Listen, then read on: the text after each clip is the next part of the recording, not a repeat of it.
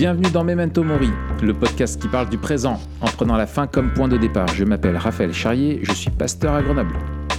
Et je m'appelle Mathieu Girald, pasteur à YouTube, et on est tous les deux blogueurs sur toutpoursagloire.com.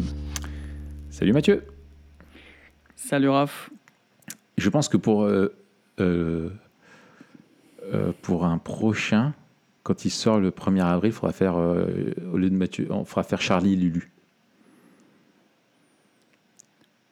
Genre, bienvenue dans le Hit Machine, je m'appelle Charlie, et il s'appelle Lulu, et on est sur M6. Et Ouais, ça peut être pas mal. tu fais juste ça et tu continues normal, c'est de rien, crème, tu vois. Mais pour un 1er avril, euh, c'est une blague que les gens vont pas croire. Tu crois? Par contre, ce qui serait très très très fort, c'est d'inviter Charlie et Lulu, de les inviter dans notre bureau et qu'ils fassent eux-mêmes l'intro. Ce serait non. Ce serait génial. Non, non, non, attends, attends, attends, mieux.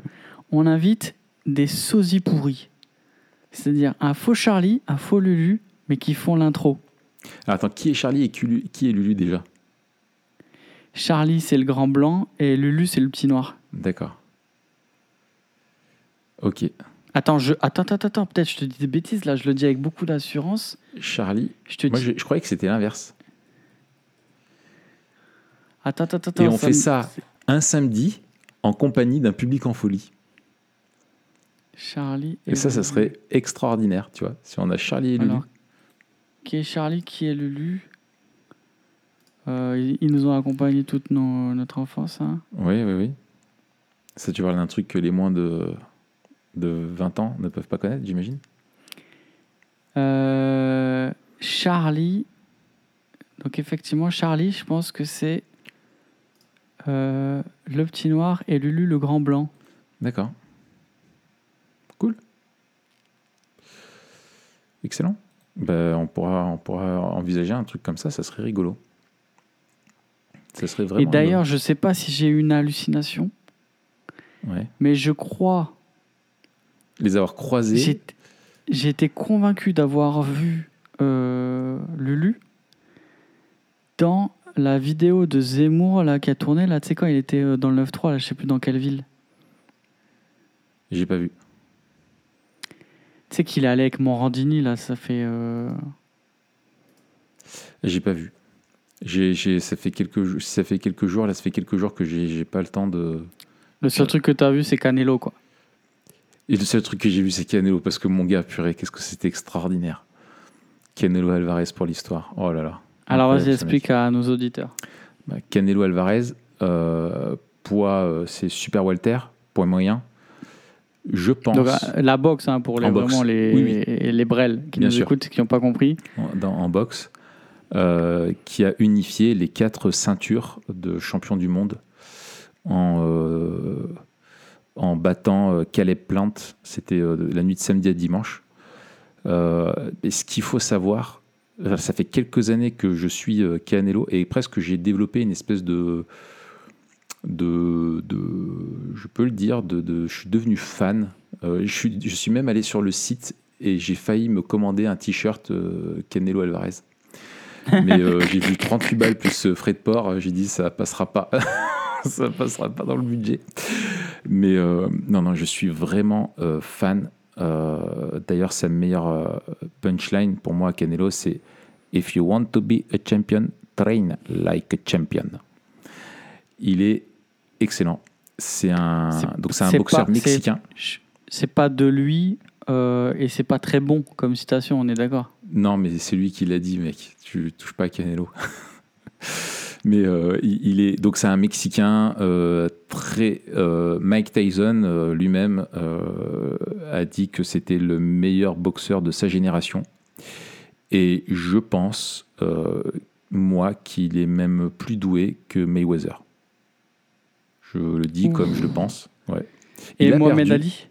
Il a Alors, perdu pas la même catégorie, mais. Alors c'est pas la même catégorie, c'est très compliqué les poids lourds. euh, alors j'ai écouté Ah ouais. euh, sur le RMC Fighter Club là euh, Jonathan McCardy qui affirme que euh, Fury est meilleur que Ali.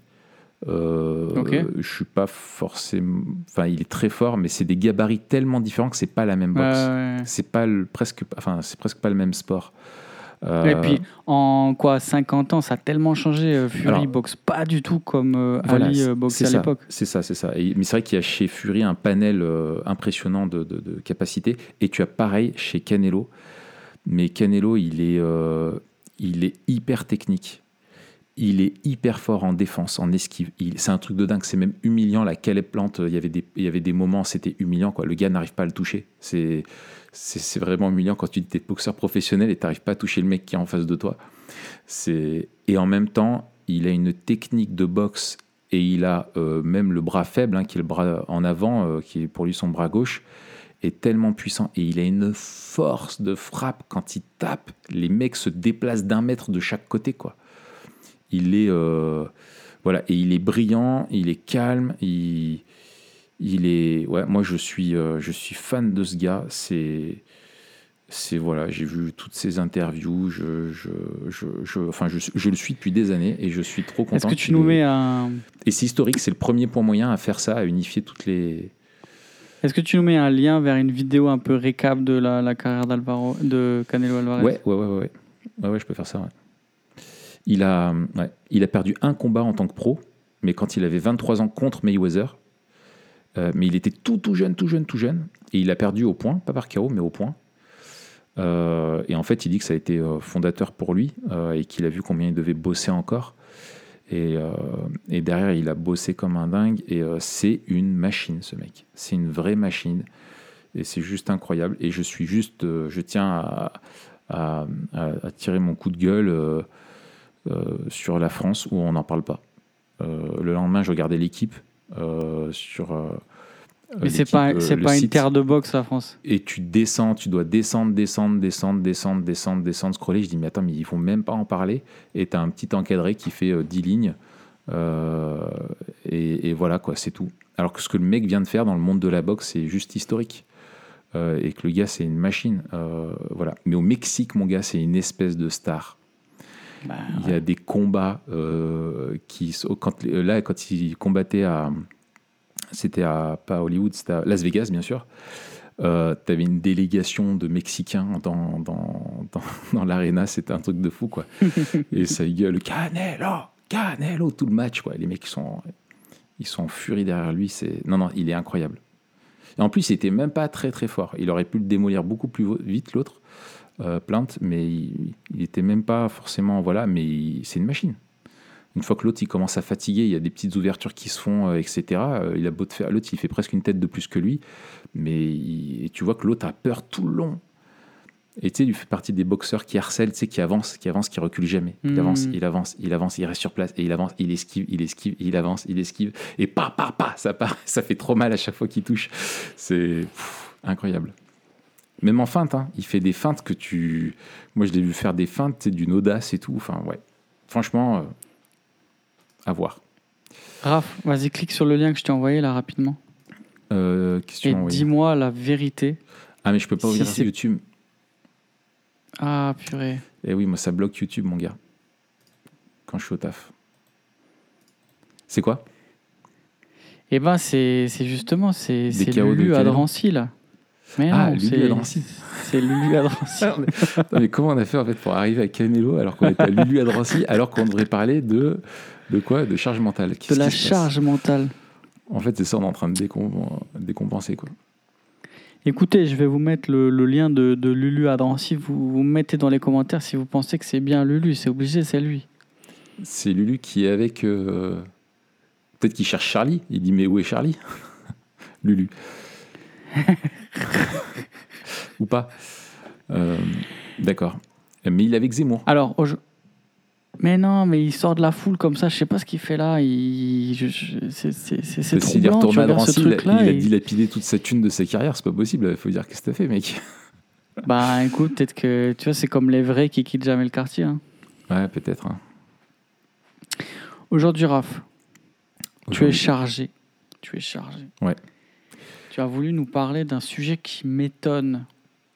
Oui, qui t'étonne. Tu Euh, as voulu parler de la charge mentale. Alors, tout le monde le sait puisque c'est marqué dans le titre, on va pas faire Oui. un gros suspense. Euh, Pourquoi pourquoi Euh, Ça vient d'où ça? Alors, deux choses.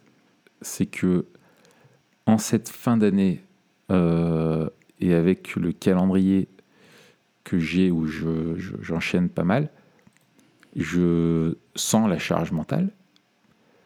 Euh, et j'ai un pote euh, avec qui je discutais, la pasteur, qui a commencé le ministère il n'y a pas longtemps et qui me posait la question en disant bah voilà avec toi ce que tu fais, ce que tu as dans ton ministère, comment tu fais pour gérer la charge mentale? Et je me suis dit tiens, c'est une bonne question. Euh, et du coup, euh, il m'avait posé la question il y a quelques temps et on en avait parlé un peu comme ça. Et là, euh, en ce moment, quand je me sentais chargé, en fait, je me dis je vais faire une thérapie. Et on va utiliser un épisode de Memento Mori pour, pour essayer de se soigner de, de tout ça. On va t'exorciser là. Ouais, mais voilà. Alors ça rejoint euh, la question un peu qu'on avait vue, on a, on a, parlé plusieurs fois du travail, hein, de la productivité, on a parlé du burn-out, on a parlé de l'anxiété, on a voilà, mais euh, et en fait la charge mentale est une des composantes qui peut soit créer de l'anxiété, soit conduire au burn-out. Enfin voilà, et je me suis dit pourquoi pas en parler comme ça, et puis en même temps il faut fallait trouver un sujet pour aujourd'hui quoi. Excellent.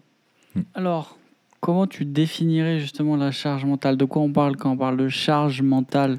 On en parle, enfin moi j'en ai lu, euh, enfin je l'ai vu pas mal de fois là ces derniers temps. Euh, et souvent en lien en fait avec euh, les femmes qui cumulent, quand elles cumulent leur, leur boulot et leur vocation de mère, et souvent donc c'était cette idée de, de charge mentale où elles avaient une, elles avaient une charge peut-être que qu'elles ne pouvaient pas partager à leur mari en tant que mère. Donc c'est dans, plutôt dans ce contexte-là que je l'avais lu. Donc est-ce que la charge mentale c'est juste un truc de femme, euh, Raph? Et de quoi on parle? Oui. Euh, alors c'est vrai que j'ai tapé tout à l'heure parce que je me suis dit tiens est-ce que je ferais peut-être une définition quand même? C'est la seule euh, démarche que j'ai fait pour pour l'épisode euh, et j'ai vu que tu tapes charge mentale dans, dans Google, tu tombes sur euh, des articles euh, essentiellement destinés aux, femmes sur la charge mentale. Et je pense que. Alors, je ne sais pas si l'origine du, de, enfin, du, du, mot, enfin, de l'expression euh, a été. ça serait intéressant d'avoir le temps de faire des recherches pour ça, mais pas le temps de niaiser. Mais en tout cas, c'est vrai que c'est quelque chose qui est souvent exprimé pour les femmes qui doivent mener conjointement carrière professionnelle euh, exigeante, euh, avec la pression du travail, et où en même temps, tu as la pression après bah, de, la, de, la, de la gestion du, foyer. Euh, et où en fait, bah, quand tu es au boulot, tu as toujours tes tâches de la maison qui te reviennent en tête, du foyer des enfants, les autres responsabilités. Et quand tu es à la maison, bah, tu as le boulot qui est là et l'idée d'avoir toujours en, tête des tâches à accomplir, euh, des exigences euh, auxquelles tu dois répondre, à faire face, euh, et que c'est une espèce de suite sans fin. Et je pense qu'effectivement, quand la, la, charge mentale est importante et dure trop longtemps, c'est ce qu'on avait vu avec, avec Sam Laurent. quand, dans, notre épisode, bah, c'est des choses qui peuvent te conduire au burn-out. C'est pas le fait d'avoir beaucoup de travail, mais c'est que ça dure longtemps, sans pause, sans rien. Et puis, euh, j'ai vu aussi que le terme était utilisé aussi simplement pour parler de la charge mentale dans le milieu professionnel, euh, simplement, donc pour, euh, pour tous, hein, c'est pas que pour les femmes. Mais voilà, alors j'ai trouvé un, sur un site, je sais plus lequel, euh, j'ai juste vu comme ça, j'ai eu le temps de faire un copier-coller euh, avant un rendez-vous qui arrive tout à l'heure à midi, où euh, en gros il disait c'est l'ensemble des opérations mentales effectuées par un travailleur lors de son activité professionnelle, effort de concentration, de compréhension, d'adaptation, d'attention, de minutie, d'accomplissement de tâches et de traitement d'informations, mais aussi les pressions psychologiques liées aux exigences de la rapidité, délai, qualité, exécution euh, à l'obéissance des ordres de la hiérarchie, euh, gestion des relations avec les collègues et les tiers qui génèrent une contrainte psychique de charge mentale. Celle-ci est cumulative tout au long de la vie professionnelle. Donc en gros, c'est c'est tout ce qui pèse dans ton cerveau euh, c'est toutes les opérations intellectuelles que tu accumules pour traiter toutes les informations, les exigences, etc., et qui s'accumulent les unes avec les autres. Et typiquement, bah, je prends moi mon exemple euh, de, pasteur, euh, où je me dis, ben tiens, mardi prochain, on a un, un épisode de Memento Mori qu'est-ce qu'on va pouvoir faire, ou on a décidé, il faut que je prépare euh, un petit peu les deux épisodes, et puis j'ai la prédication dimanche sur tel texte, donc je pense au texte et il faut que j'ai du temps pour préparer, et en même temps je sais que la semaine suivante je dois donner une formation sur un autre truc, et qu'en même temps j'ai une disserte pour la fac que je dois rendre, plus euh, tel et tel sujet à voir en réunion d'anciens, plus euh, X, Y personnes à, rencontrer, et où tout ça s'accumule dans ton esprit et te représente une charge et quand la charge est trop lourde, plus que tu peux la porter, euh, si ça dure trop longtemps, ça peut être mauvais. Hmm. Donc, en gros, la charge mentale, euh, elle est là pour tout le monde, si j'ai bien compris. Oui. peu importe le corps de métier, après, euh, peut-être dans certains cas plus que d'autres, la charge mentale est élevée. Ouais. Et après, peut-être pour certaines personnes, c'est plus que d'autres. Ouais. Euh, j'imagine que certains la gèrent mieux que d'autres, suivant notre personnalité, euh, notre expérience, etc. Ouais. toi, comment tu en as parlé avec euh, l'ami avec euh, lequel tu en as parlé? Qu'est-ce que tu lui as dit sur cette charge mentale? Euh, Est-ce que pour mm. toi, c'est une réalité à laquelle tu étais préparé en tant que futur pasteur dans la formation que tu as reçue? Ou est-ce que c'est peut-être un aspect du ministère que tu as découvert auquel mm. on t'avait mal préparé? Ouais. C'est intéressant comme question. je pense que. Merci. Euh, oui, mais je sais. En même temps, c'est Une fois n'est pas coutume. Oui, oui, tout à fait. Euh, je, crois qu'il y a. Euh, alors, on parle de la. On parle beaucoup de la charge pastorale, au sens vraiment qu'il y a une. Bah, justement, on rejoint cette expression-là, quoi, qu'il y a une vraie charge. Il y a des sacrifices à faire, etc. Ça, je pense qu'on en parle. Il y a des choses, je pense, même si je pense qu'on n'en parle pas comme. Enfin, j'ai l'impression que c'est aussi en même temps assez récent euh, comme façon d'exprimer la chose. On n'en parlait pas comme ça. Euh, il me semble, même à l'époque, quand nous on s'est formé, à l'époque à l'IBG ou quoi, depuis, j'en ai pas entendu parler euh, comme ça, que ce soit à Aix ou à Vaux. mais c'est quelque chose dont effectivement on, ne, on en parle d'une manière générale. Je pense qu'on sait, je ne sais pas si on l'entend. Toi, il y a d'une manière générale, on sait qu'il y aura des sacrifices à faire, euh, des voilà. On pense peut-être volume horaire, on pense voilà, mais je pense qu'on néglige euh, la réalité de la, ouais, de la charge psychologique, mentale, où euh, ben voilà, il y a des nuits, tu n'arrives pas à trouver le sommeil parce que tu réfléchis à, telle personne ou telle problématique, ou c'est quelque chose qui t'accompagne tout le long. quoi. et même si on te le dit, je ne sais pas si tu l'entends euh, ou si c'est quelque chose que tu dois apprendre et découvrir nécessairement par l'expérience. Il me semble que c'est un peu ça. Il y, a des choses euh, dont on peut te, te prévenir, hmm. euh, mais tu ne pourras pas, tu, pourras pas le, le, réaliser pleinement tant que tu ne l'auras pas vécu. Et je pense que tu... Pardon Est-ce que tu penses que dans 2 Corinthiens 11, 28, je vais te relire, Euh, Paul est en train de parler de la charge mentale. Tu sais, c'est à la fin de cette liste. Hmm. Cinq fois, j'ai reçu des juifs, les 40 coups moins un. Trois fois, j'étais fouetté. Une fois, j'étais lapidé. Trois fois, j'ai fait naufrage. J'ai passé un jour et une nuit dans la mer. Fréquemment en voyage, j'étais dans en danger sur les fleuves, en danger de la part des brigands, en danger de la part de mes compatriotes, en danger de la part des non-juifs, en danger dans les villes, en danger dans les déserts, en danger sur la mer, en danger par mes prétendus frères. J'ai connu le travail et la peine. J'étais exposé à de nombreuses privations de sommeil, à la faim, à la soif, à de nombreux jeûnes, au froid et au dénuement. Et sans parler du reste, je suis assailli chaque jour par le souci que j'ai de toutes les églises. Je pense que on peut parler de charge mentale. Mais même, euh, même plus que ça. Enfin, c'est au-delà ce qu'il a pu, ce qu'il a pu, euh, ce qu'il a pu vivre. Euh, Mais c'est marrant, tu vois, ce verset 28 où on a Oui. cette liste qui est construite de cette manière, où on a l'impression, Ouais. avec cette litanie. Et puis à la fin, euh, verset 28, et sans parler du reste, il parle d'être assailli chaque jour par le souci Mm. de toutes les Et tu sens ce qui lui pèse le plus, c'est ça. Euh, Ouais. C'est ça, c'est le souci pour l'Église. Et je pense que oui, tout, enfin, un pasteur qui, euh, même, enfin, n'importe quel ancien, n'importe quelle personne qui est dans, vraiment engagée dans le ministère, qui n'a pas le souci pour l'Église, euh, un, un leader euh, jeunesse qui n'a pas le souci pour l'Église et pour les jeunes dont il a la charge, ou un moniteur d'école du dimanche qui n'a pas le souci pour euh, les enfants euh, qu'il enseigne et ou, euh, ou un moniteur dans un camp ou un truc comme ça qui n'a pas la charge, il, il- il y a quelque chose qu'il n'a pas compris. Quoi. Il y a quelque chose qu'il n'a pas compris. Et, et je pense qu'il y a un vrai, oui, un vrai souci qui se rajoute. Je pense en particulier aussi aux, frères qui sont anciens, qui ont bah, le souci de la maison, le souci du travail aussi, et puis le souci de l'Église. Alors que nous, tu vois, on a l'Église représente une plus grosse charge que eux, parce qu'on a un beaucoup plus gros, un volume beaucoup plus important. Mais euh, je pense aussi ce qui est fatigant, c'est d'être dans plusieurs domaines euh, où du coup, bah, tu es au boulot, tu penses en même temps à l'église et à la famille, et avec la famille, tu penses au boulot et à l'église, enfin, tu vois. Et je pense que ça doit pas être. euh, euh, Enfin, je le sais, euh, parce qu'avec les frères que j'ai anciens, c'est vraiment pas facile, quoi.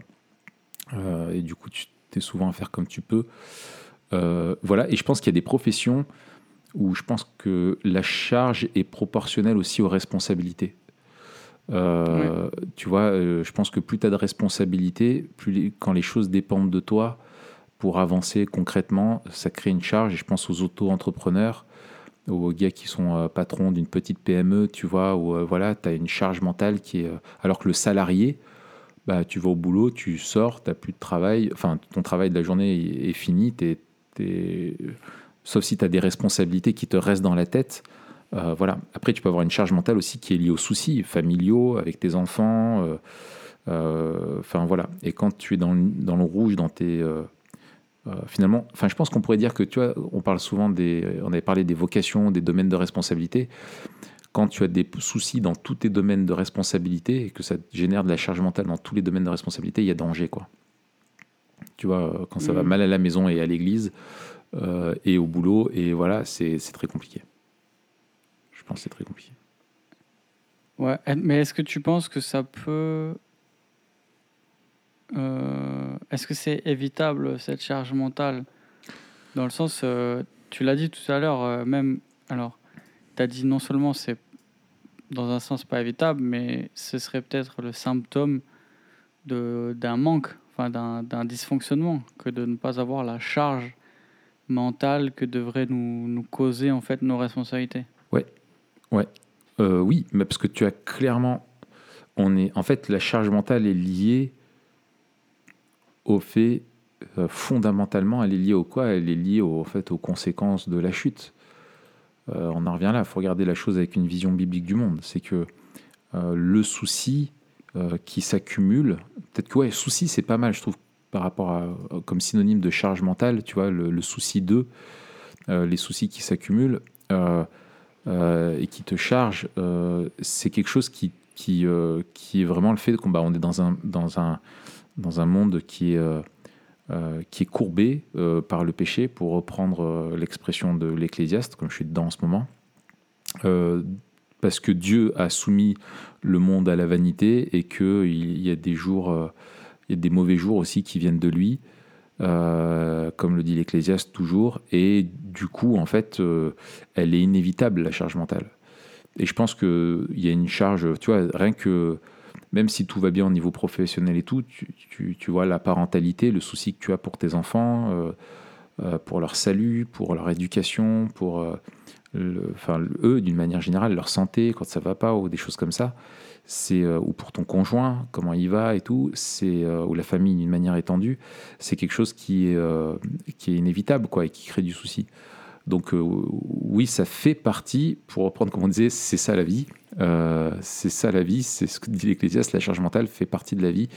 Et il faut Mm. accepter qu'il y a des jours mauvais, qu'il y a des périodes qui sont mauvaises et que c'est inévitable, ça fait partie de la vie. C'est normal.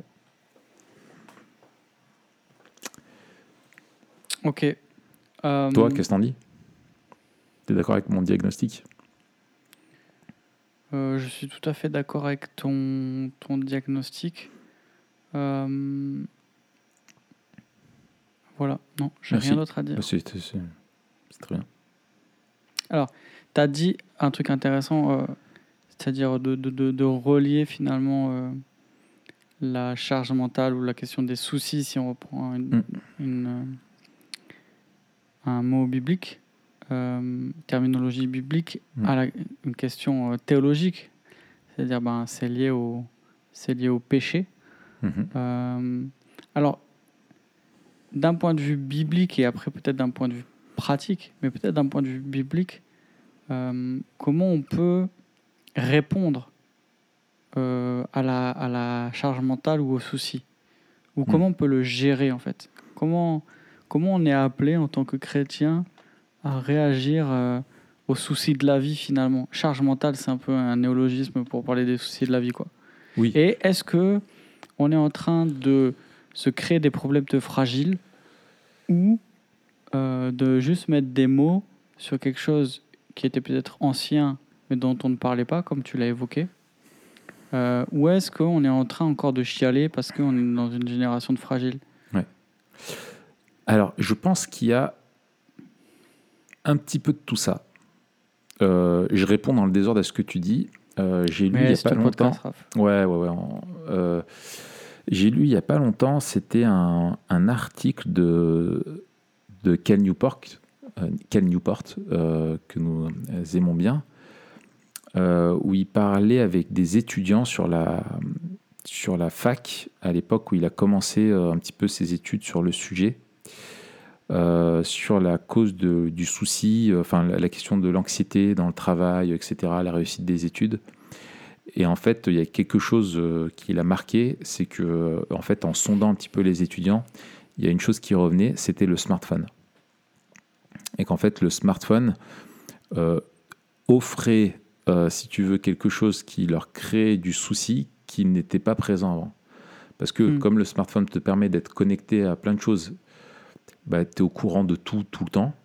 Euh, on a du mal à le gérer, ça, euh, parce que euh, bah, on n'est pas fait pour ça et que ça crée une, occasion de distraction énorme qui te conduit à procrastiner, où tu es là, bah, je scrolle encore, je vais encore sur telle et telle app avant de me mettre à bosser, ou par réflexe un peu pavlovien, dès que tu fais une pause, tout de suite tu prends ton portable, tu regardes les machins.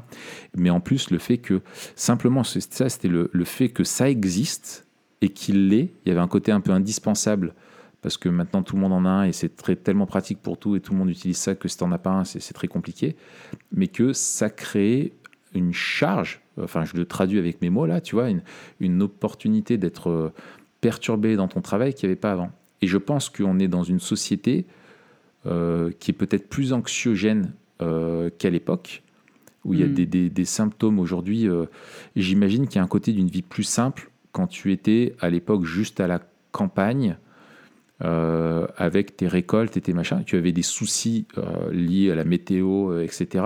Mais aujourd'hui, il y a, un- ce, côté de, de flot permanent d'informations, de sollicitations, du fait qu'on peut, en étant connecté à nos smartphones, et je reviendrai peut-être plus tard là-dessus sur un exemple, euh, fait qu'en fait, il y a un lot de soucis potentiels qui peuvent être présentés ou soumis, ou des requêtes, où maintenant tout le monde peut te demander tout, alors qu'avant, bah, euh, on ne pouvait pas te joindre comme ça, donc on n'était pas toujours en train de te solliciter, donc ça crée une charge euh, moindre, tu vois, à ce niveau-là.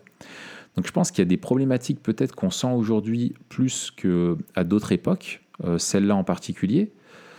Voilà, ça c'est juste un élément où je pense que le- notre génération est peut-être sujette à un facteur de stress que n'avait peut-être pas d'autres. Je ne sais pas sur ce point-là, toi, qu'est-ce que tu en penses? Ouais, non, je, suis- tout à fait d'accord. Euh, Je, pense que euh, la, médiation, les médias en général, ont fait que euh, on doit se soucier littéralement. Euh, des choses qui sont lointaines et pour lesquelles on n'a aucun, enfin, aucun Mm. moyen de répondre. Euh, ça, ça a commencé à la télévision.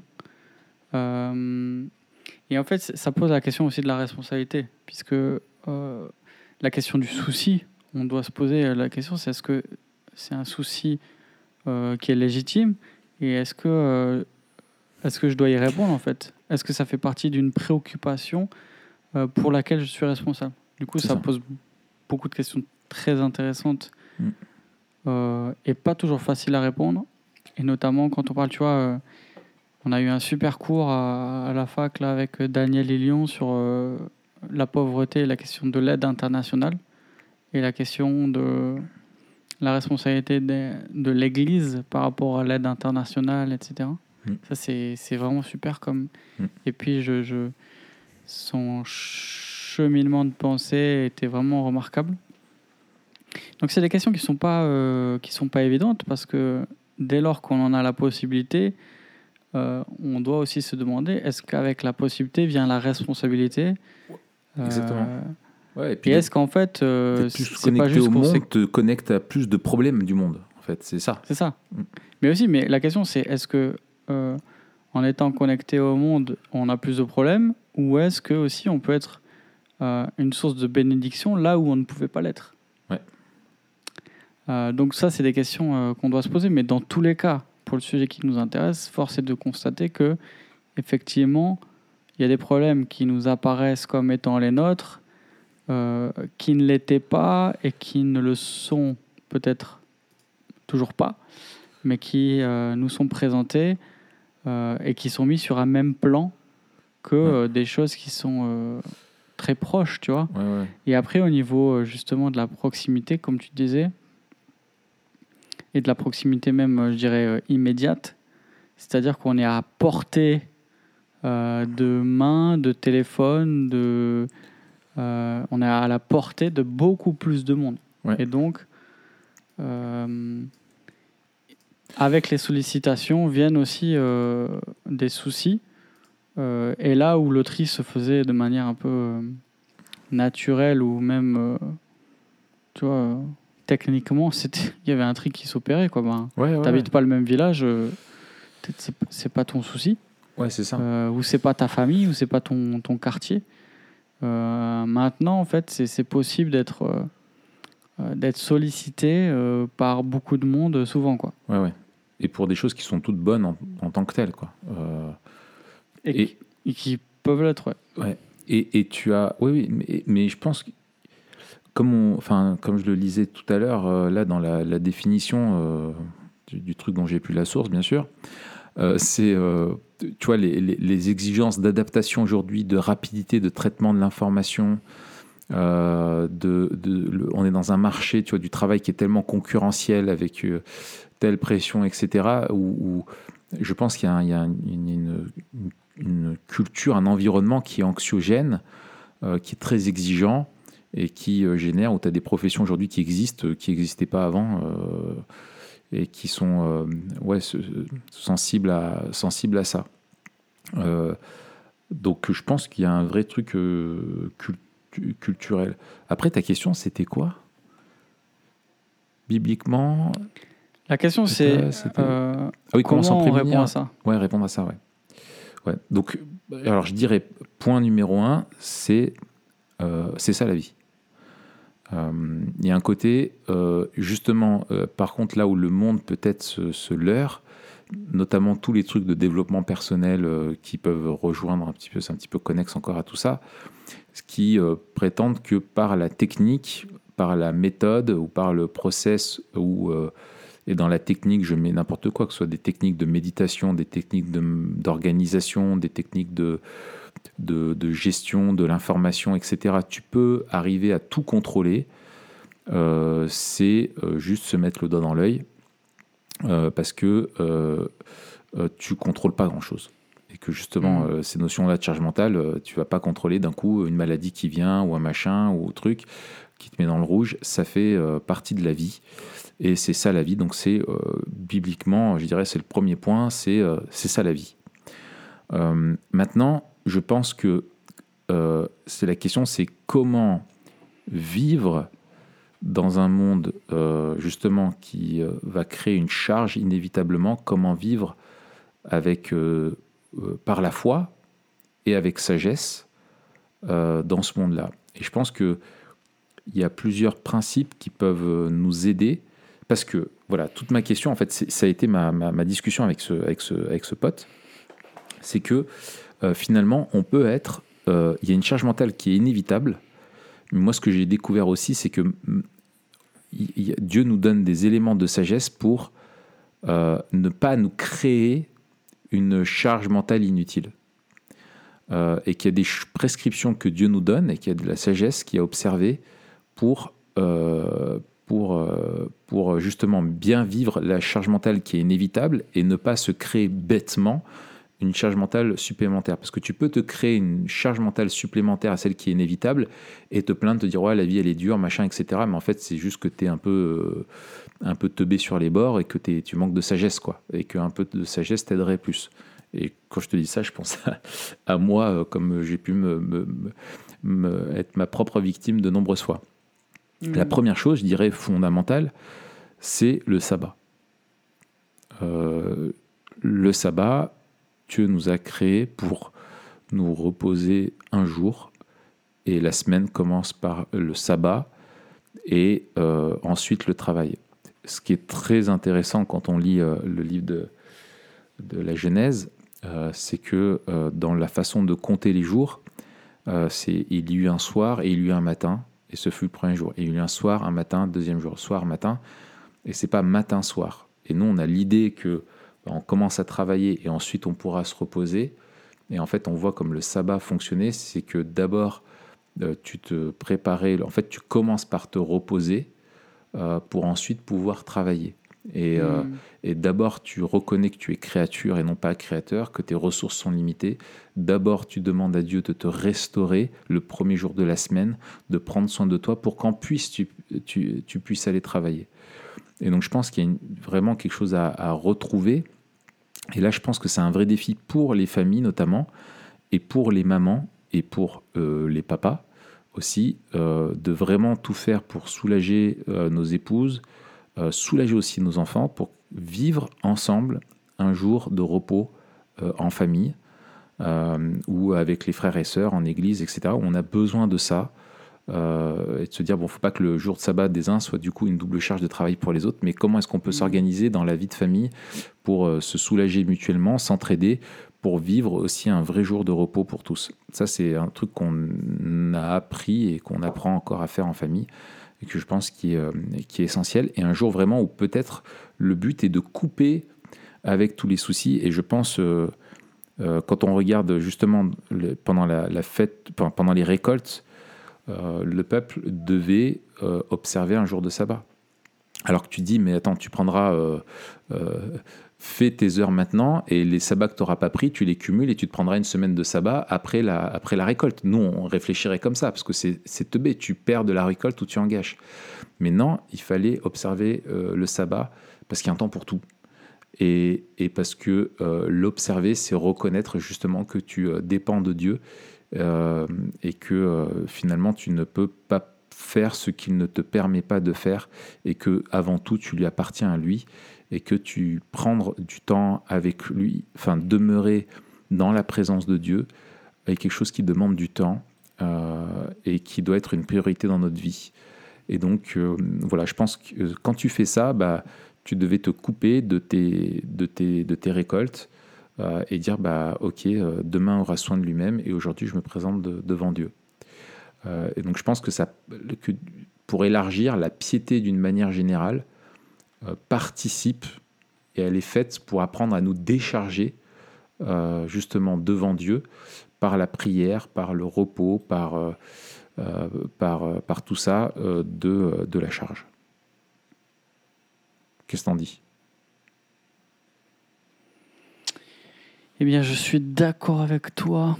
Et peut-être le passage auquel je pense de manière en premier, mhm. c'est euh, Matthieu 6, mhm. où justement il parle des soucis. Euh, mhm. C'est ne vous inquiétez pas de ce que vous mangerez Demain, et boirez pour vivre, ni de ce dont vous habillerez votre corps. Et en fait, euh, Jésus souligne la, providence, la providence de Dieu, qui est à la fois sa, sa souveraineté, sa provision et de dire mais Dieu veille, Dieu est là, euh, Dieu lui sait de quoi demain sera fait, euh, mais vous, à chaque jour suffit sa peine, et aujourd'hui, et d'ailleurs c'est intéressant, euh, rarement ils sont mis ensemble ces textes, mais le, le- le début du chapitre 6 c'est le Notre Père, Mm. et puis on a à la fin ce passage sur les inquiétudes, et dans le Notre Père, on a la, la- reconnaissance justement du règne de Dieu et de la dépendance de l'homme. Donne-nous aujourd'hui notre pain quotidien. Euh, et puis, à la fin, on a cette idée que ceux qui s'inquiètent et qui pensent euh, à l'avenir en s'inquiétant de l'avenir ressemblent aux païens. Alors que euh, l'enfant de Dieu s'accroche à cette conviction euh, que notre Père céleste sait ce dont on a besoin et euh, veut rechercher son, son règne sans s'inquiéter du lendemain, Mm. parce que euh, c'est Dieu qui prend soin du lendemain. Mm.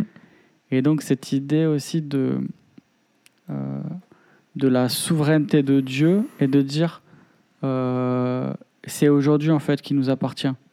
Mm. Euh, et Dieu me donne la force pour aujourd'hui et je veux juste arriver euh, à la fin de la journée. Voilà. Et Alors- demain, il me donnera la force pour demain, quoi.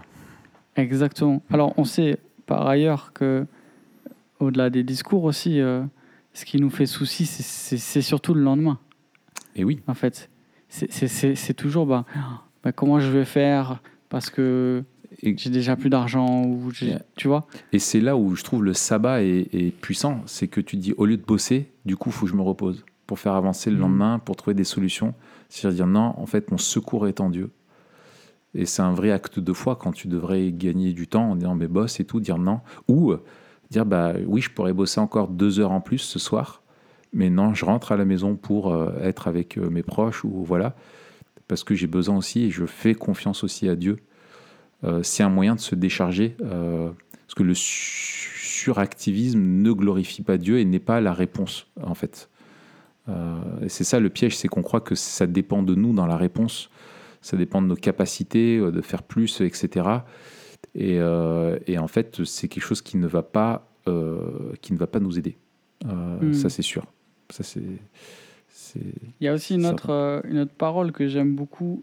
euh, c'est. euh, alors attends, je. Ouais, voilà.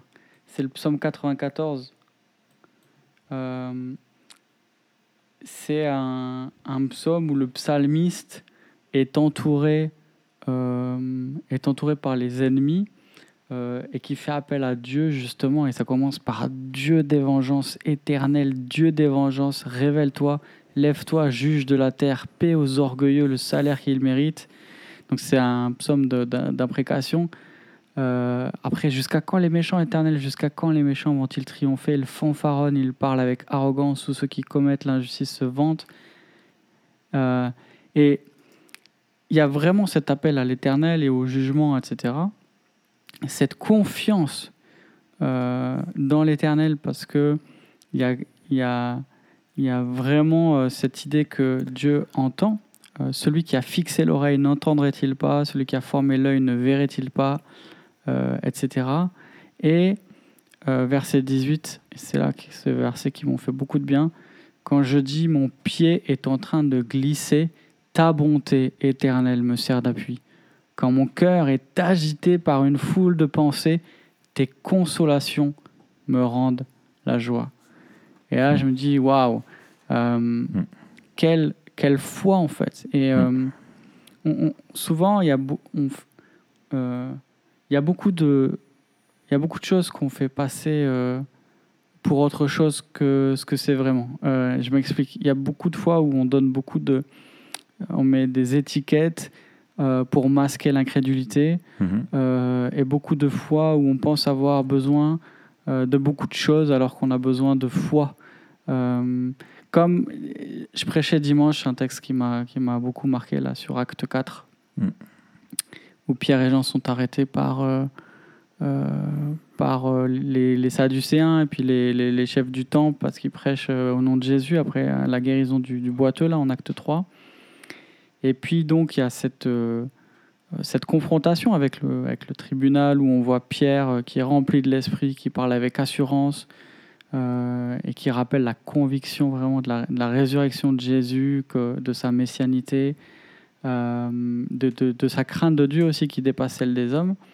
Et puis euh, euh, enfin quand il rentre euh, auprès des leurs à la, à la fin du passage, euh, il prie Dieu et il souligne d'abord sa souveraineté et il s'attend à sa provision. Euh, et moi, je réfléchissais, je me disais, mais purée, euh, il y a besoin de courage en fait. Il y a Mm. besoin de courage quand tu es, quand es face euh, au tribunal, quand tu es face à l'opposition, quand tu es face à la persécution, etc. Et je me dis non en fait. Il n'y a pas besoin de courage, il y a besoin de foi. Ils n'ont pas répondu avec courage, ils ont répondu avec foi.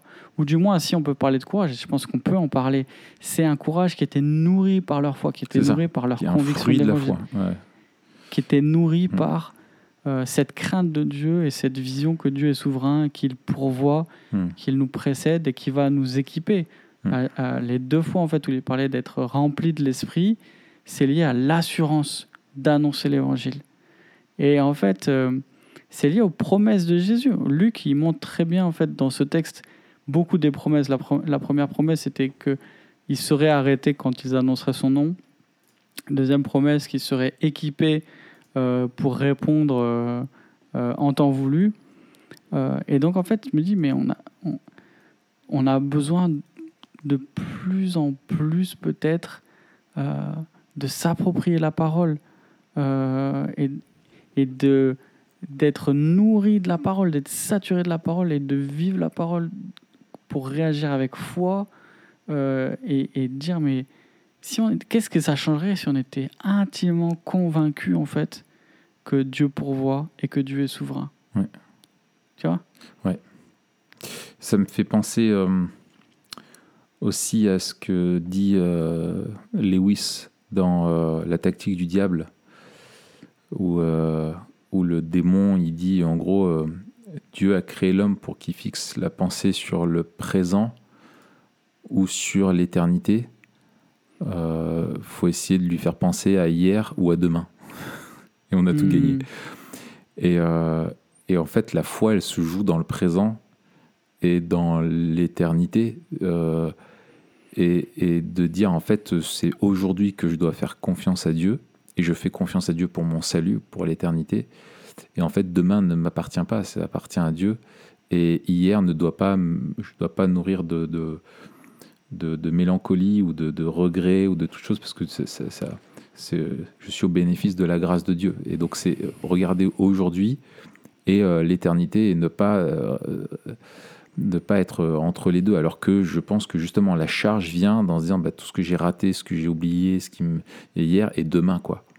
Euh, Mm. Mais si on est vraiment sur notre, notre, notre pain de ce jour, notre, euh, chaque jour suffit sa peine, un temps pour tout, à se concentrer sur le, présent et le vivre par la foi en disant bah, ça c'est ce que tu me donnes Seigneur à vivre aujourd'hui.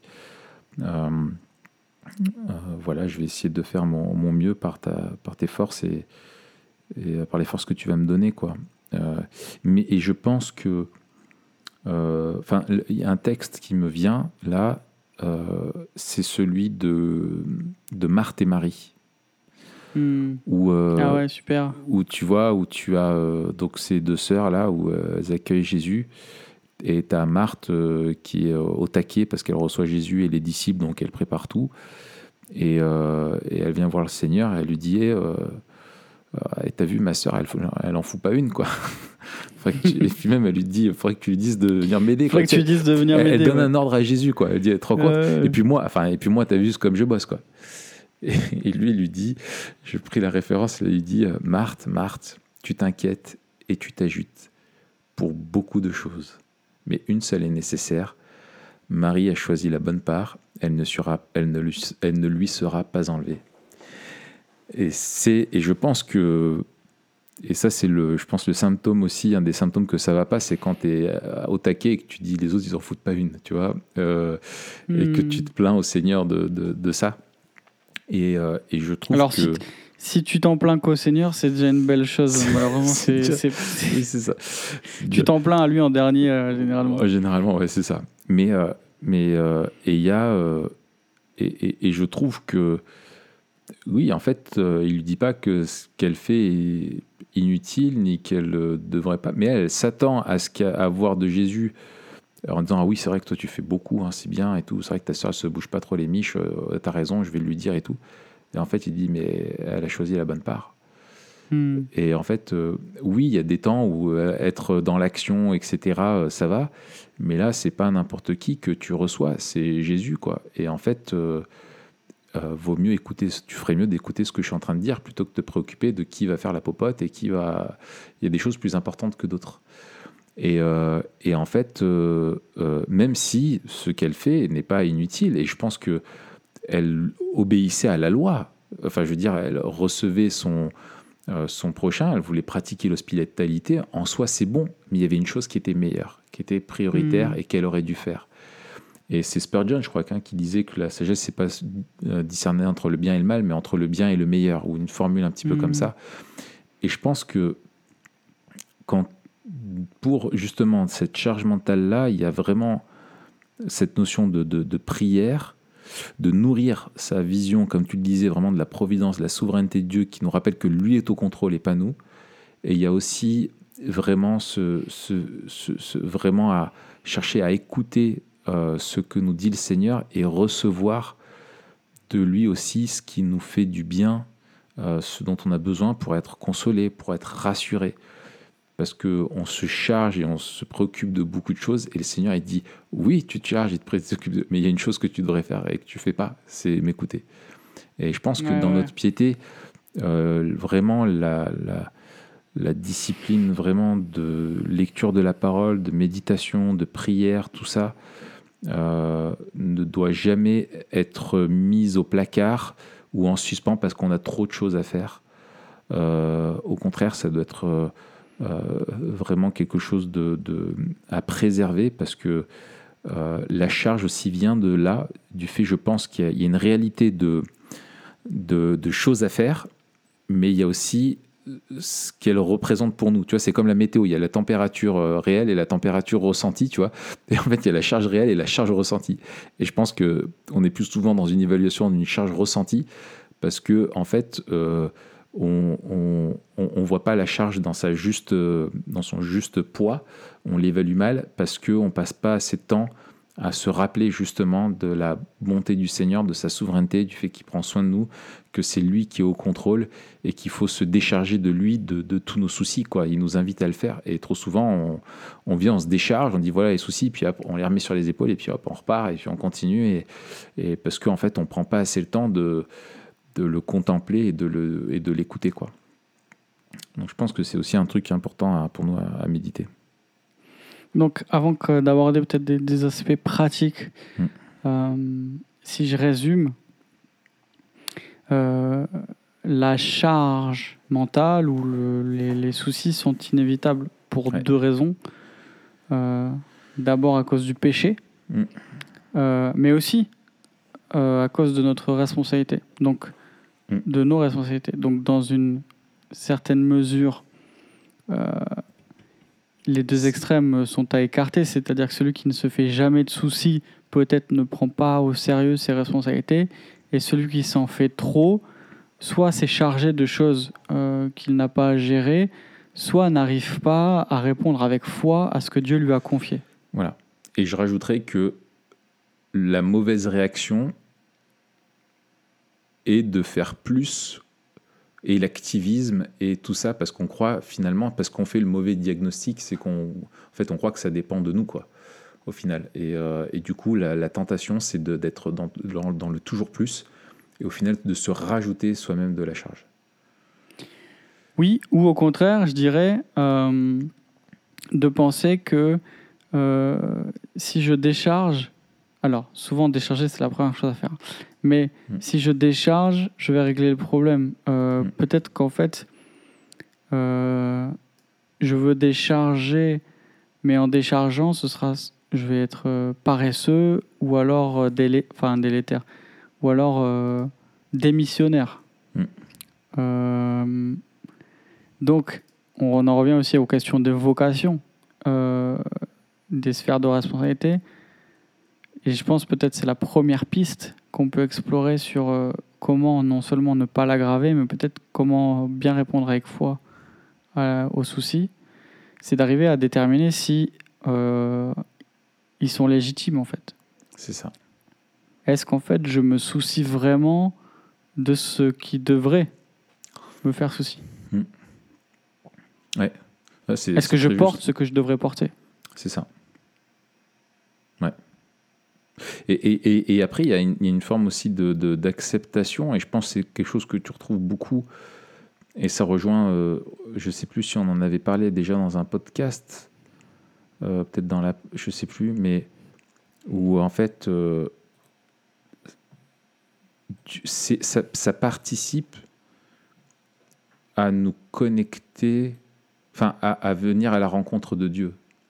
Euh, Hmm. C'est-à-dire que nos soucis voilà, participent à ça. Et c'est quelque chose que tu vois dans. le- C'est tellement massif dans la Bible que souvent on passe à côté, c'est la lamentation.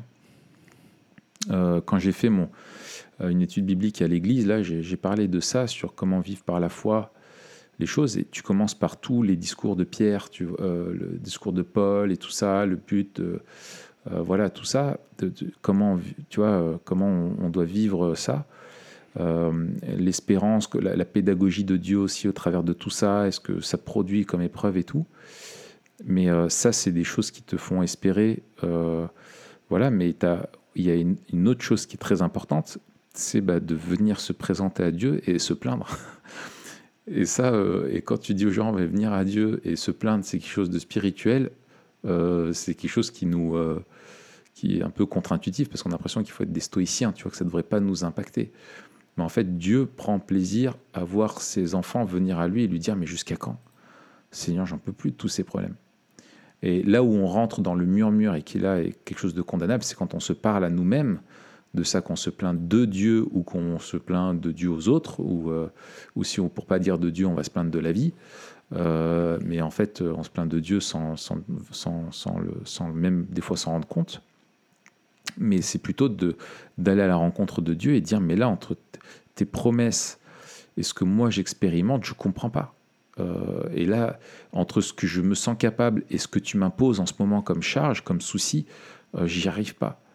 Et ça, ça participe à notre piété et, et, et Dieu nous change. Et dans la prière même, dans le temps passé avec Dieu, Dieu l'utilise de façon euh, surnaturelle, où l'Esprit intercède lui-même euh, pour nous, où l'Esprit aussi nous console et où Dieu en fait agit souverainement en nous et, et des fois juste passer du temps dans la prière est quelque chose vraiment qui change ton état d'esprit alors que la situation elle n'a pas changé euh, fondamentalement. Mais Dieu lui Dieu lui t'a consolé t'a apporté ce dont tu avais besoin et Dieu se glorifie, aussi comme ça. Et, et voilà Je- voilà c'est quelque chose aussi je pense euh, d'important en revanche euh, il y a peut-être des choses, enfin en revanche non, en plus de ça, il y a peut-être des choses un peu concrètes à mettre en place. Ouais, alors peut-être avant, enfin non, pas peut-être, mais euh, à- pas avant, mais euh, pour entamer justement cette, euh, Mm. cet aspect, ce chapitre concret. moi, je pense à l'Église. Mhm. Il y a beaucoup. Je pense aussi il y a beaucoup de soucis. Alors, on, a dit, hein, il y, a- beaucoup de soucis qui sont liés à, la question des médias et de, la société. Mais je pense qu'il y a aussi beaucoup de soucis euh, qui sont dus aux changements euh, structurels fondamentaux de la société, et notamment au niveau de la famille. C'est-à-dire qu'il y a beaucoup de choses qui étaient euh, dont les soucis ou la charge étaient portés par la famille entière, euh, avec aussi un- une organisation familiale différente. C'est-à-dire qu'effectivement, euh, honnêtement, une, une, alors une femme qui travaille déjà à temps plein et qui doit gérer son foyer, euh, une femme mariée, c'est compliqué. Une femme célibataire, c'est c'est totalement l'angoisse. euh, avec des enfants. Enfin, Une mère célibataire, ouais. ouais. Une mère célibataire, ouais. Euh, Ah oui, c'est horrible. Et donc, et, mais même pour une famille, on va dire, euh, tu vois, avec euh, Ah, marié, avec difficile. enfant, Hmm. euh, ça, ça devient compliqué. Il y a un rythme de vie et il y a aussi des, tu vois, la, la, la, la famille nucléaire, c'est vraiment réduite presque à peau de chagrin, j'ai envie de dire. Là où la charge était beaucoup plus euh, peut-être euh, équilibrée entre différents euh, tu vois, membres de la famille et aussi membres de la communauté. C'est-à-dire Mm. qu'on retrouve quand même cet individualisme euh, dans les églises, alors qu'il me semble justement que la, que, qu'on doit porter les fardeaux les uns des autres, comme Paul demande hein, en Galate. On doit porter les, les fardeaux les uns des autres et veiller les uns sur les autres. Et ça, cette question de la charge, elle doit être partagée. Et on voit en fait qu'il y a peu, voire pas, de situations de leadership euh, où tu es totalement seul. Je ne crois pas en fait euh, penser à, tu vois, euh, une situation où tu es en situation de leadership et tu es seul. Mhm. C'est- toujours, toujours partagé. Mm. Et alors, je pense, tu vois, euh, pour nous qui sommes pasteurs, en premier, bien sûr, à, la question des anciens, c'est bien un collège qui porte la charge. Alors, peut-être qu'on la, on la porte différemment, suivant ce qu'on a dit au début. hein. Euh, Aussi, l'investissement, il est, il est différent selon qu'on est à temps plein ou pas. Il n'empêche qu'on ne devrait pas être seul à porter cette charge-là. Euh, que Dieu nous a placés euh, à côté d'autres hommes qui la, qui la partagent et qui nous aident à la porter de la même manière. Mm. Il me semble que bon nombre de nos soucis, en fait, ne, euh, devraient être partagés. On devrait, en fait, La- inviter les la- autres la- à ouais, la porter avec nous. Mais, mais il faut distinguer la charge qui doit être partagée de la charge mentale. Tu peux pas prendre de la charge mentale de l'autre. Tu vois, il y a- il y a- c'est comment tu vis, toi, euh, oui, la d'accord, situation. tout à fait. C'est- Mais ce que je veux dire, ah ouais, tu, tu fais bien de, Mm. de les distinguer. Ceci dit, euh, Quand elle est partagée, en général, il y a un effet d'entraînement. quoi. C'est, c'est... c'est ça. Et puis dès que même tu partages, c'est-à-dire, alors il y a le partage de la charge, euh, tu vois, concrètement, qu'on porte ensemble, et normalement, et- normalement euh, ta charge mentale est moindre, Mm. mais il y a aussi le fait de partager ta charge mentale, c'est-à-dire que, tu vois, le fait d'en parler et le fait de, le, de prier les uns pour les autres pour quelque Ouais. chose que, que tu peux pas porter pour moi, mais que moi je peux demander à Dieu qu'il t'aide, tu vois Mm. et c'est dans ce sens-là où partager notre charge Ouais. mentale, c'est pas euh, le fait de, de la d'en Mm. prendre une part, mais c'est le fait d'en parler et Ouais. de le remettre ensemble à Dieu. C'est ça. Et, mais, et, et je pense d'en parler aussi, il y a des choses après très concrètes. Euh, je pense où euh, je prends une- un exemple typique, par exemple dans un couple.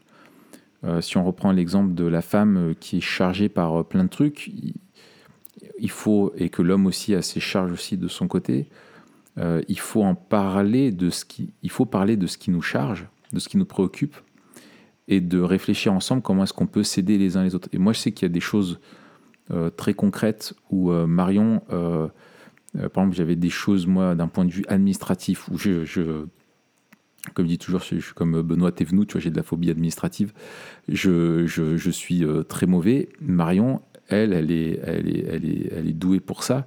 Et elle m'a toujours dit, mais écoute, ça, même des trucs qui me concernent moi, des notes de frais et tout, elle me dit, mais envoie, je m'en occupe. Et en fait, juste ça, moi, ça me. Alors, c'est mineur, mais je- ça me décharge totalement. Et, Mm. euh, et en fait, l'effet, des fois, quand tu, te, tu, tu- tu partages et tu discutes et tu cherches à t'aider mutuellement, eh bien, l'autre va tout de suite pouvoir te décharger parce que ce n'est plus une responsabilité. Donc, il y a des, pour des choses simples comme ça, la charge, elle peut s'enlever. Et inversement, où moi, Marion, elle m'a dit écoute, bah voilà, moi, j'ai trop de choses, machin, je voudrais que. Est-ce que tu voudrais pas, s'il te plaît, t'occuper de. euh, je sais pas, un truc ou l'autre, ou c'est par exemple c'est moi qui m'occupe euh, des sols, de nettoyer les sols, ou euh, qui m'occupe du jardin, de machin, enfin tu vois, on se répartit des, des tâches comme ça, et, euh, et en disant, elle, elle, elle n'a pas à y penser. Et si elle doit me rappeler de le faire, c'est que moi j'ai défailli dans, euh, dans ma charge, ce qui n'est jamais arrivé une seule fois de, de tout mon mariage. Jamais, jamais elle a dû me rappeler un truc. C'est incroyable. C'est extraordinaire. Tu devrais euh, faire des, des formations, des séminaires et les vendre parce que je suis sûr que ça ça. marcherait là. hein. Voilà. Le Comment secret. devenir un parfait mari en, en trois étapes. Ah non, faut que tu en fasses 12. Parce qu'à chaque fois, tu dois vendre l'étape d'après. Oh oui, c'est ça, c'est ça exactement. Comme les ma- maquettes, tu sais, les trucs de montage, tu sais, où tu as une coccinelle euh, à, monter d'époque. Et puis la première pièce, elle à 1,50€ et la quatrième, elle a C'est 30 ça. balles. C'est ça.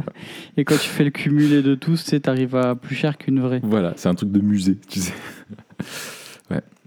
Euh, ouais, donc je pense de parler, de voir comment est-ce qu'on peut s'aider, d'être solidaire, et ça, supportez-vous les uns les autres aussi, ça, ça, peut aller dans ce sens-là, ou de voir comment est-ce qu'on peut se soulager mutuellement, et où il y a des périodes, en fait, la même charge, mais parce qu'on est plus fatigué, parce qu'on est plus, euh, parce qu'on est moins en forme, etc., et trop lourd, de dire, mais comment est-ce que je peux te décharger pour juste une période, peut-être?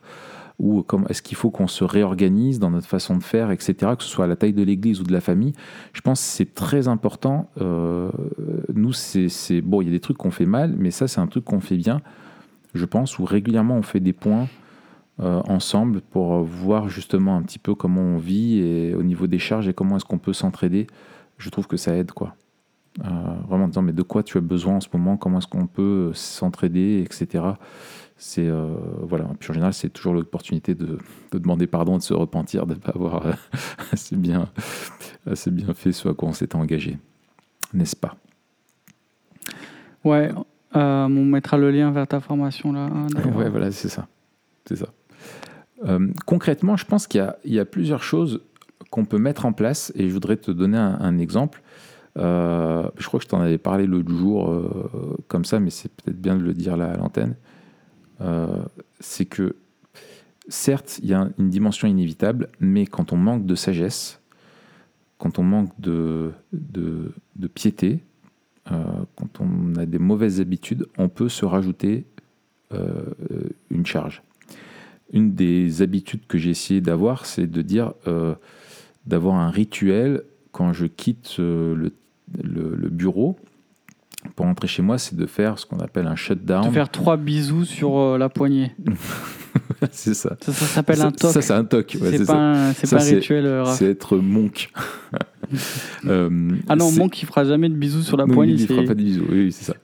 Il fera des bisous sur son poignet, à lui. Euh, non, en fait, c'est de, ce qu'on appelle le shutdown. C'est, c'est de se dire, c'est pas simplement là, j'ai fini mon truc, oups, c'est l'heure, il faut que je me lève, je pars, je prends mes affaires.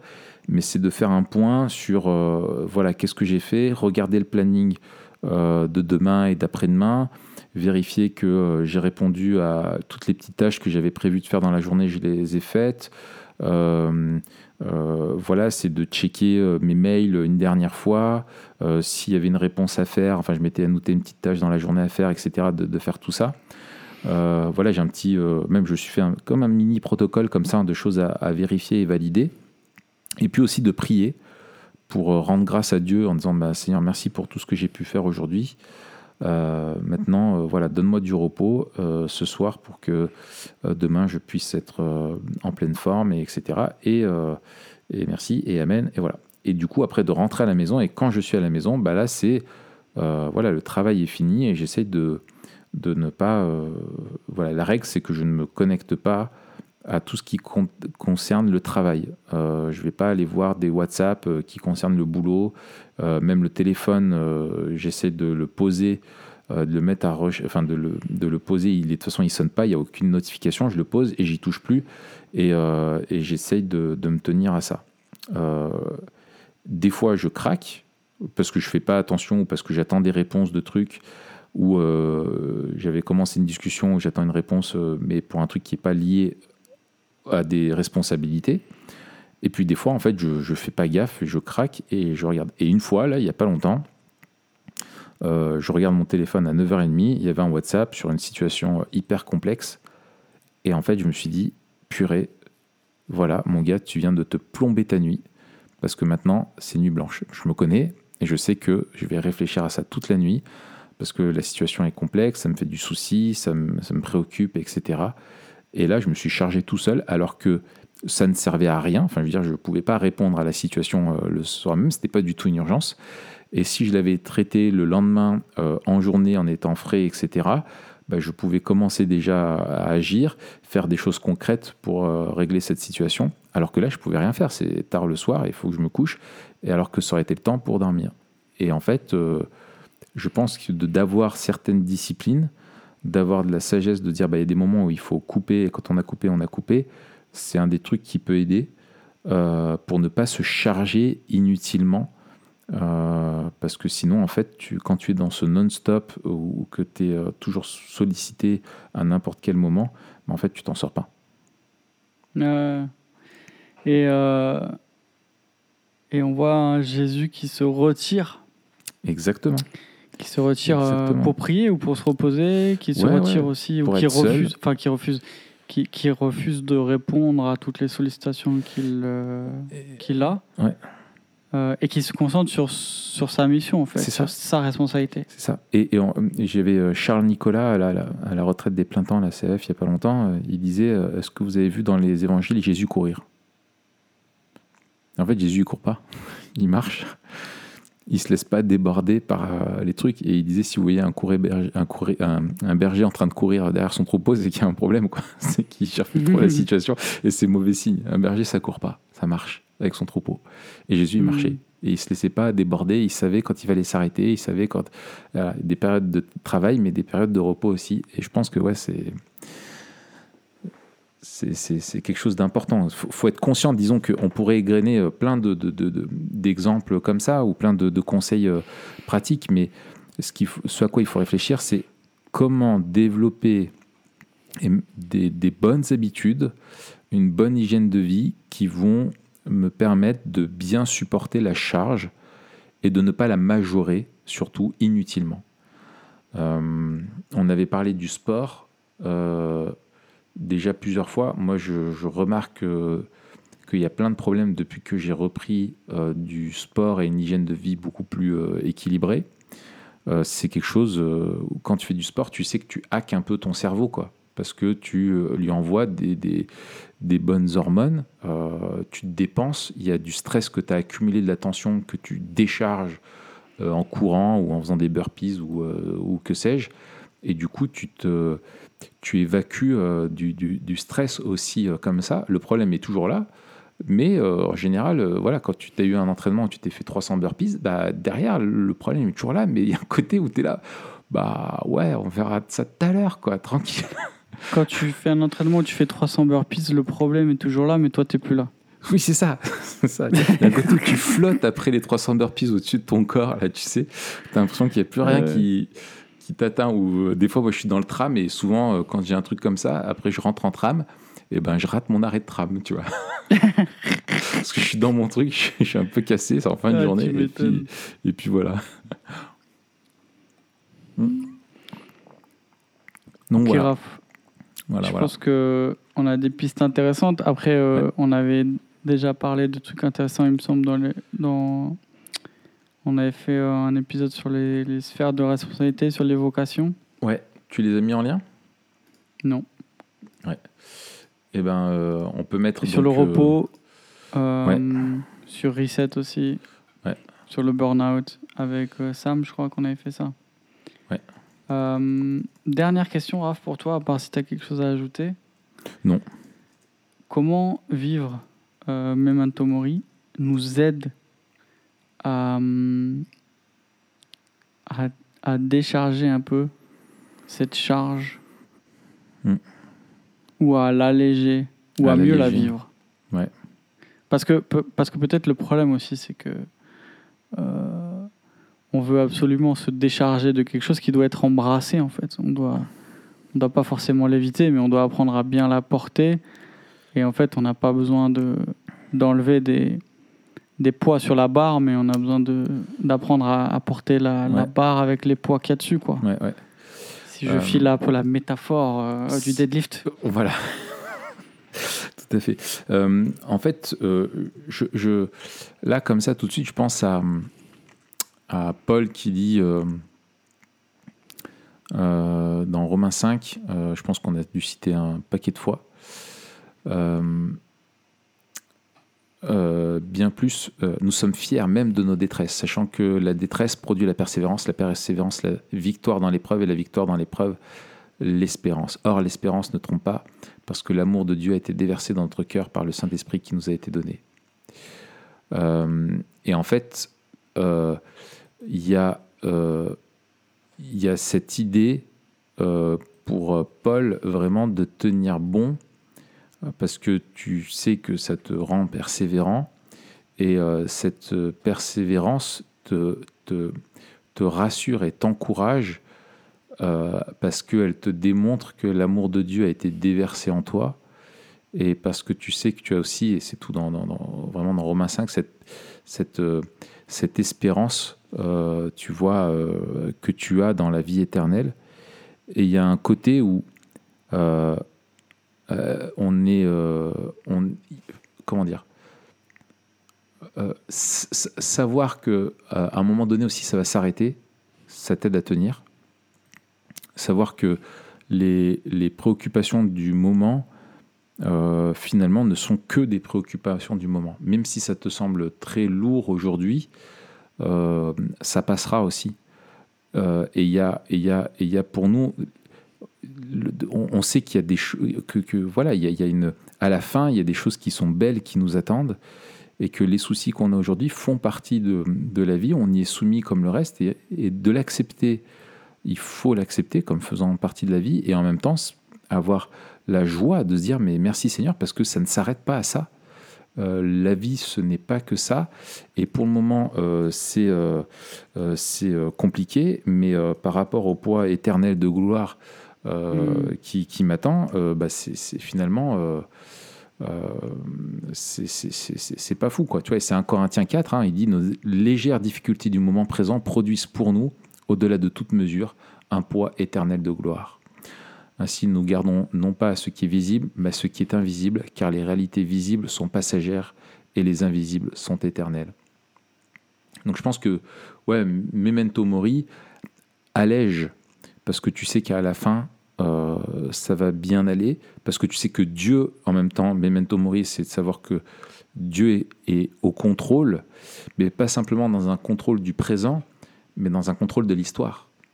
Euh, c'est-à-dire qu'il y a un sens, c'est pas juste qu'il tient dans ses mains, mais qui conduit aussi dans une direction, et que toutes ces choses-là, même si elles sont difficiles, elles participent à notre transformation présente qui aboutit à la perspective de l'éternité. Et ça, c'est aussi quelque chose de, d'hyper, euh, d'hyper beau et d'hyper, euh, d'hyper rassurant, je trouve. Hmm. De ton côté?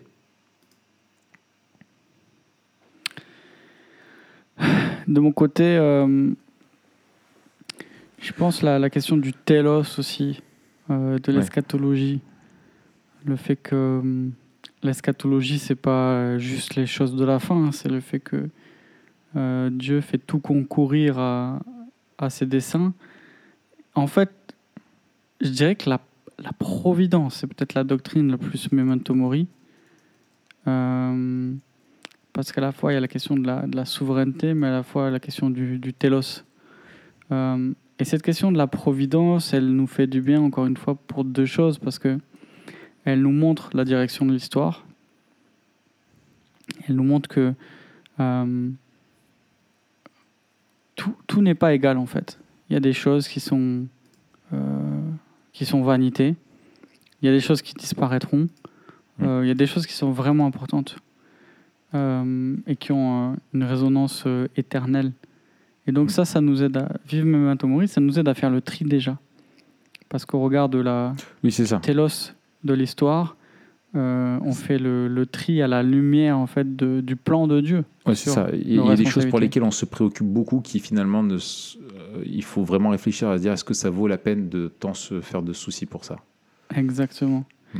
Et puis cette providence aussi, elle, elle, nous dit encore une fois que euh, ce Dieu euh, souverain qui contrôle l'histoire, c'est aussi euh, ce Dieu émanant qui non seulement veille sur nous, ce bon Père qui nous donne ce dont on a besoin, mais celui aussi qui nous a rejoints et qui nous invite à le suivre en se chargeant de son joug doux et léger et mm. à lui faire part de, de nos soucis euh, et à trouver en lui le repos. Lui-même qui a appris l'obéissance par les choses qu'il a souffertes.